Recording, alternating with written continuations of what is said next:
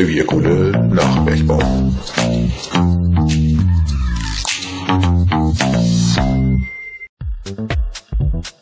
Ist die nachfolgende Sendung schon wieder für lau? Ja, sicher. Und die Newsletter-Beiträge auch? Ja, klar. Kostet journalistische Arbeit denn keine Kohle? Doch, es ist schließlich unser Thema. Aber wir setzen auf Freiwilligkeit. Schon mit einem Euro pro Monat können Sie mithelfen, dass unsere unabhängige Pressearbeit weiterhin Gehör findet. Das finde ich gut. Wo kann ich mitmachen? Ganz einfach. Unter www.revierkohle.de einen der vier Spendenbutton anklicken und schon sind Sie dabei. Wir sagen jetzt schon mal Herzlichen, Dank.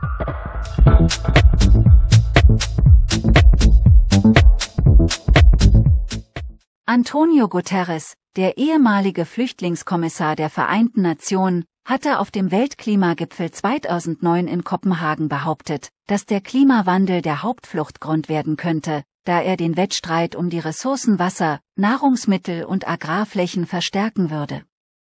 Die Zahl der klimabedingten Katastrophen sei von 165 auf 329 pro Jahr gestiegen. Rund 30 Millionen Menschen in den ärmeren Ländern würden den Klimawandel hautnah spüren. Zu den vom Klimawandel besonders betroffenen Ländern würde Syrien, Venezuela, Afghanistan, Südsudan und Myanmar gehören. Im Folgenden wollen wir der Frage nachgehen, ob und wie stark der Zusammenhang zwischen dem Klimawandel und den Fluchtbewegungen ist. Und wir wollen klären, welche Gründe sonst noch für Fluchtbewegungen eine Rolle spielen. Bleiben Sie dran.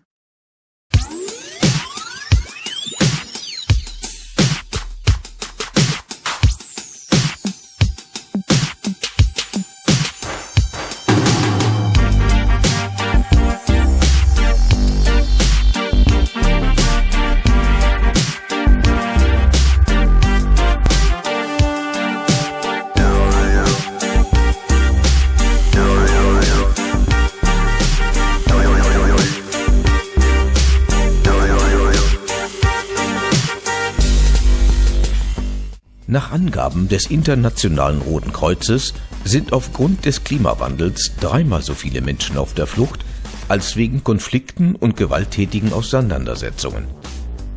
Die Fluchtgründe wären Überschwemmungen, Taifune und Hurrikans. Aufgrund dieser Katastrophen müssten die Menschen nicht nur aus ihren Häusern flüchten, sondern oft auch über die Landesgrenzen hinweg. Dazu Dr. Thorsten Klose, Referent Katastrophenvorsorge des Deutschen Roten Kreuzes.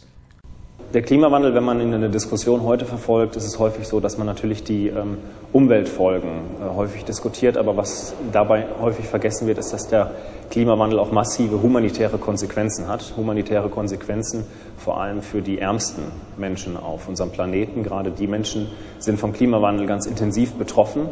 Und ähm, das Deutsche Rote Kreuz ähm, ist intensiv damit beschäftigt, sich mit den humanitären Konsequenzen des Klimawandels auseinanderzusetzen und die Menschen in den weniger entwickelten Ländern auf die Folgen des Klimawandels außen, ähm, vorzubereiten. Das Internationale Rote Kreuz fordert daher, Klimaflüchtlinge besser zu unterstützen. Die UNO-Flüchtlingshilfe fordert sogar ein Asylrecht für Klimaflüchtlinge.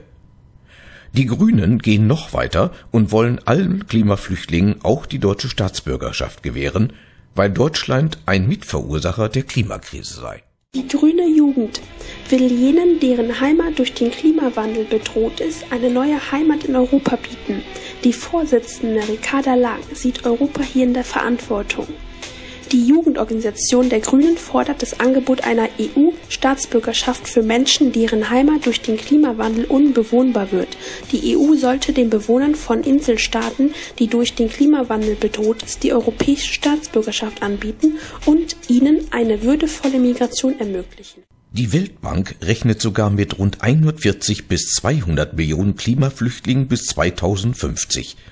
Und das nur aus Afrika, Südasien und Südamerika. Es hört sich alles sehr dramatisch und herausfordernd an und soll belegen, wie real der menschengemachte Klimawandel und seine Folgen sind. Aber entspricht das auch der Realität? Es kann selbstverständlich nicht bestritten werden, dass das Klima sich wandelt, und die vergangenen Jahrtausende haben gezeigt, dass die klimatischen Veränderungen in manchen Jahrhunderten sehr viel heftigere Auswirkungen für die Menschen hatten, als das heute der Fall ist. Und natürlich hat es aufgrund von Eiszeiten auch Fluchtbewegungen gegeben, weil die Nahrungsgrundlagen durch Eis und Schnee verloren gingen. Daher wanderten die Menschen in wärmere Gefilde aus. Die Situation im 15. Jahrhundert bis 1850 unterscheidet sich aber grundlegend von der heutigen klimatischen Situation, da in diesem Zeitraum die kleine Eiszeit über Europa hinwegfegte. Die Winter waren extrem kalt und im Sommer niederschlagsreich. Im Durchschnitt lagen die Temperaturen 2,5 Grad unter dem heutigen Temperaturniveau.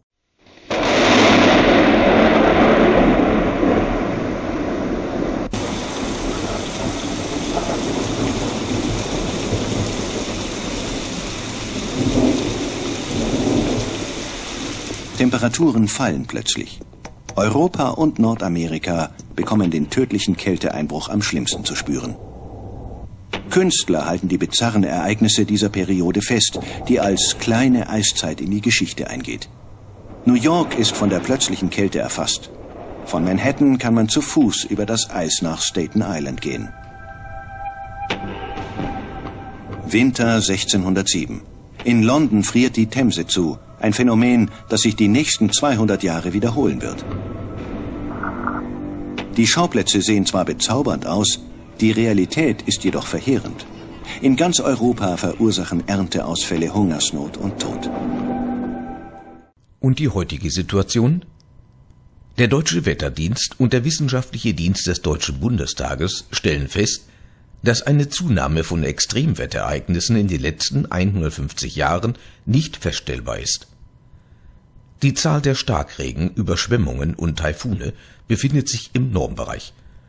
Was natürlich nicht heißt, dass die Betroffenen die Situation völlig anders wahrnehmen. Die seit Beginn der Industrialisierung aufgezeichneten Wetterdaten belegen allerdings eine Temperaturerhöhung von 1,1 Grad. Im weltweiten Durchschnitt, wohlgemerkt. Und ob dieser Anstieg die These vom menschengemachten Klimawandel durch CO2-Emissionen belegt, ist mehr als fraglich, da bis heute kein Klimawissenschaftler sagen kann, wie eng dieser Zusammenhang ist.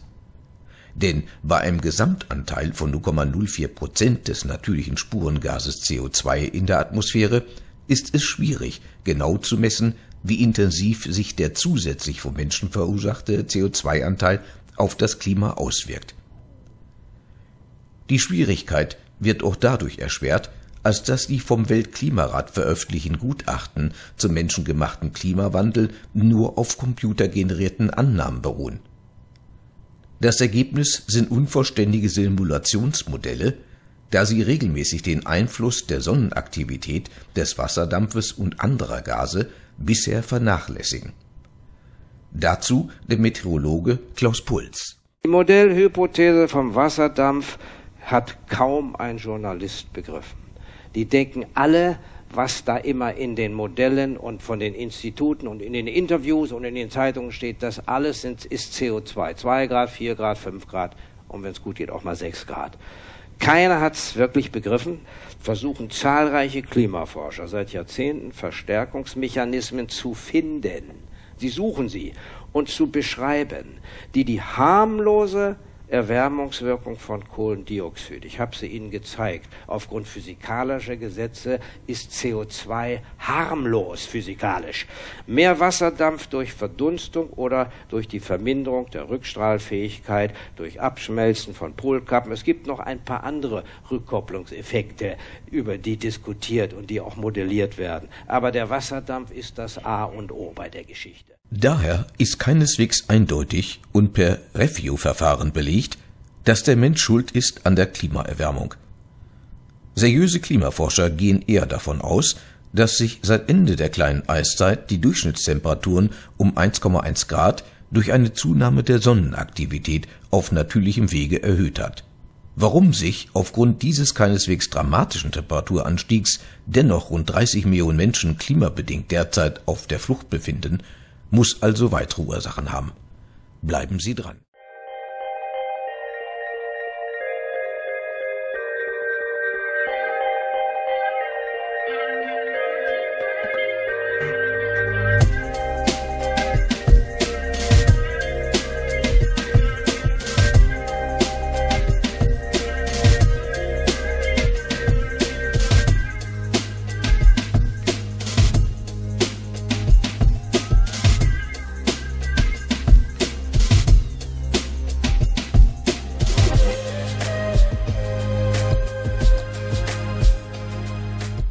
Nach Angaben des UN-Büros für Katastrophenvorsorge stammen 80 Prozent der Flüchtlinge aus armen und politisch krisengeschüttelten Ländern.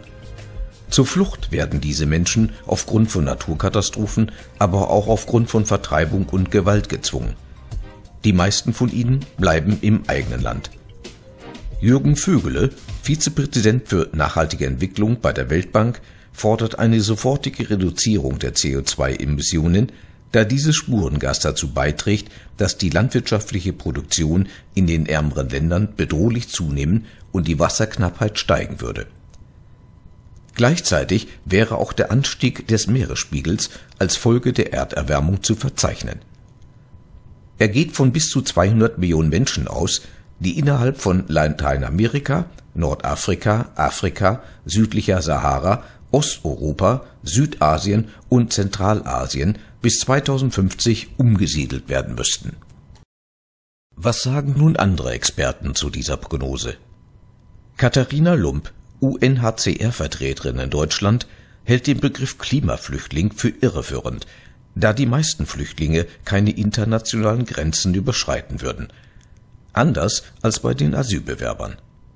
Eine Sachanalyse von Biermann aus 2001 zur Frage von Migration und Klimawandel legt dar, dass häufige Extremwetterereignisse und gestiegene Sommertemperaturen im Einzelfall dazu führen können, dass Menschen ihre Heimat verlassen müssen, weil das Land durch Überschwemmungen unbewohnbar geworden ist.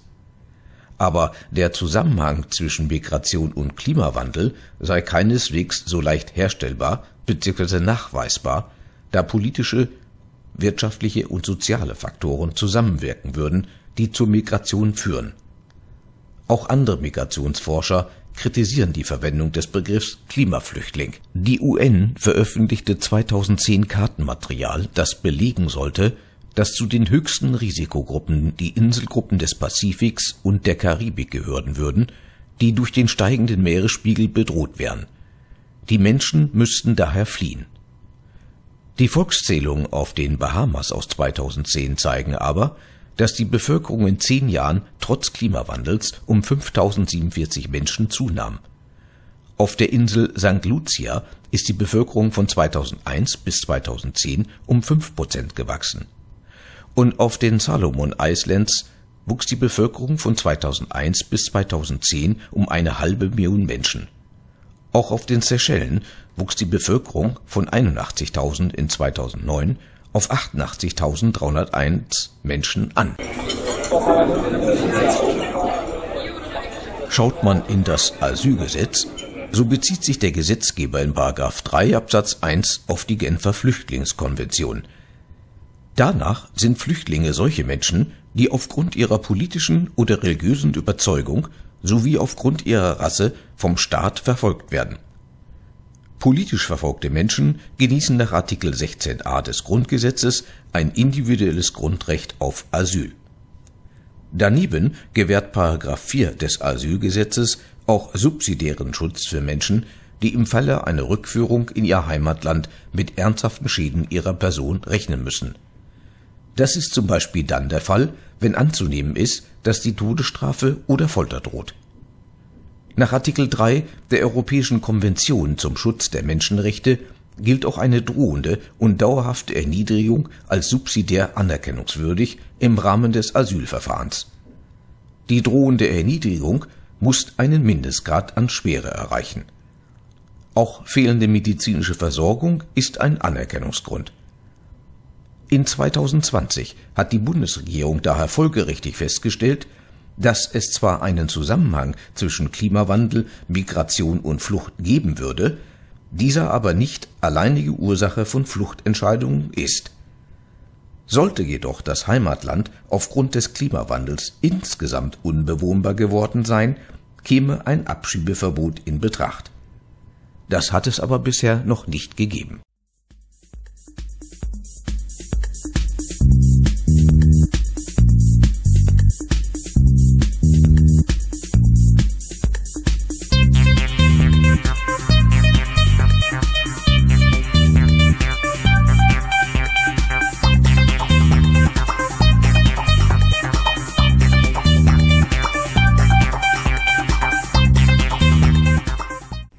Zum Schluss unserer Sendung wollen wir der Frage nachgehen, ob Deutschland die Pflicht hat, Klimaflüchtlinge aufzunehmen.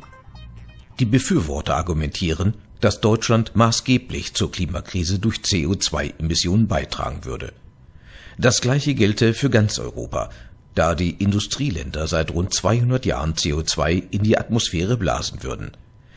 Daher hätte Deutschland und Europa die Pflicht, Klimaflüchtlinge aufzunehmen. Diese These unterstellt allerdings, dass klar wäre, dass das Treibhausgas, das von Menschen in die Atmosphäre geblasen würde, maßgeblich zur Erderwärmung beiträgt. Genau das ist aber wissenschaftlich höchst umstritten. Denn es ist belegt, dass die CO2-Emissionen erst mit einem längeren Verzögerungseffekt sich erhöhen, nachdem sich die Erdtemperaturen erhöht haben. Auslöser für diese Temperaturerhöhung sei daher nicht der Spurengas CO2, sondern die Sonnenfleckenaktivitäten. Ein weiteres Gegenargument lautet, dass der jährliche CO2-Ausstoß in Deutschland bei rund eine Milliarde Tonne liegen würde, während die weltweit erzeugten CO2-Emissionen bei rund 38 Milliarden Tonnen pro Jahr liegen würden. Das wäre also gerade einmal ein Prozent. Deutschland kann daher nicht einer der Hauptverursacher von CO2 sein. Daher würde schon aus diesem Grunde keine Verpflichtung zur Aufnahme von Klimaflüchtlingen sich ergeben.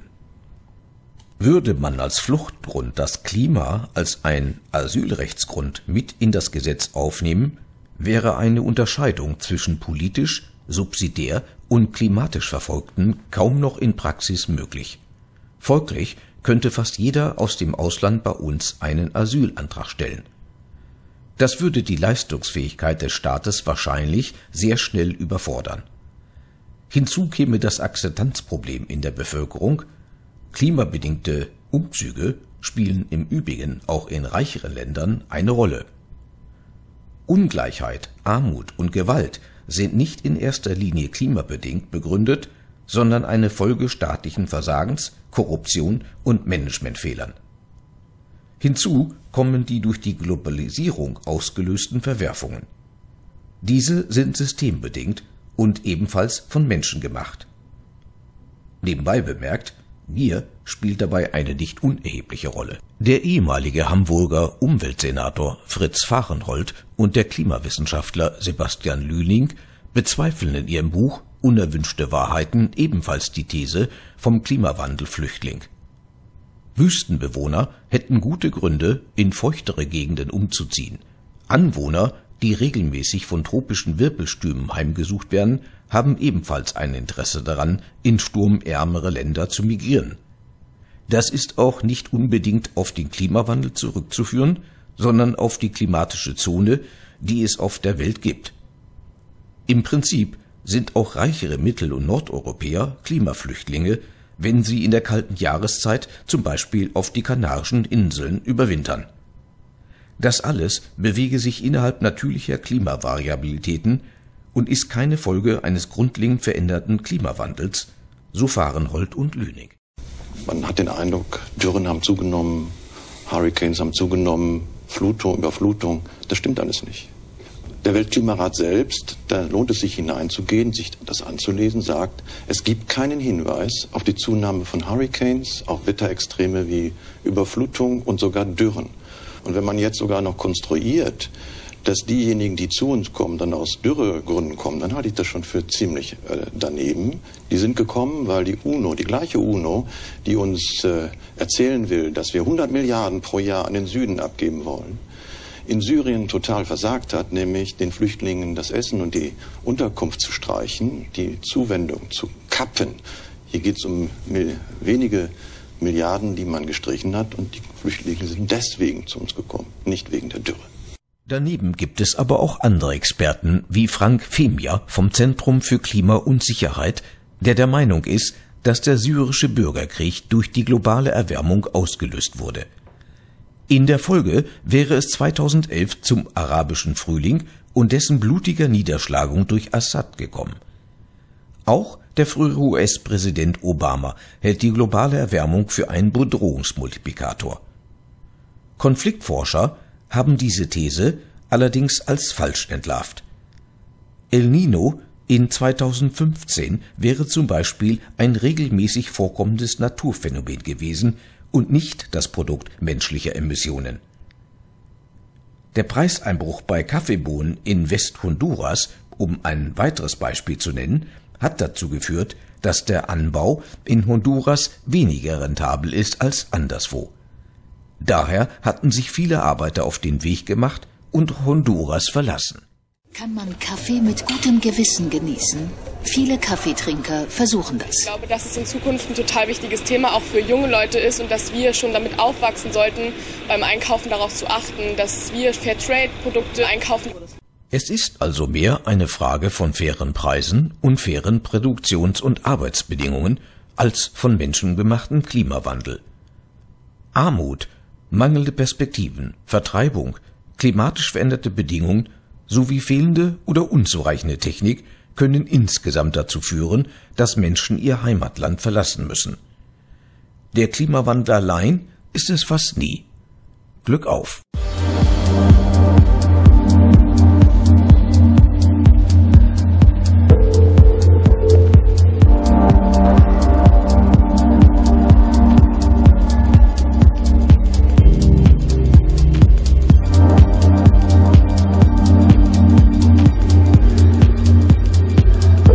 War eine Sendung von Revierkohle. Sprecher war Bernhard Blach. Wenn Ihnen unsere Sendung gefallen hat oder Sie weitere Fragen haben, können Sie uns gerne anschreiben. Sie erreichen uns unter der E-Mail-Adresse vorstand.revierkohle.de oder über unsere Internetseite www.revierkohle.de.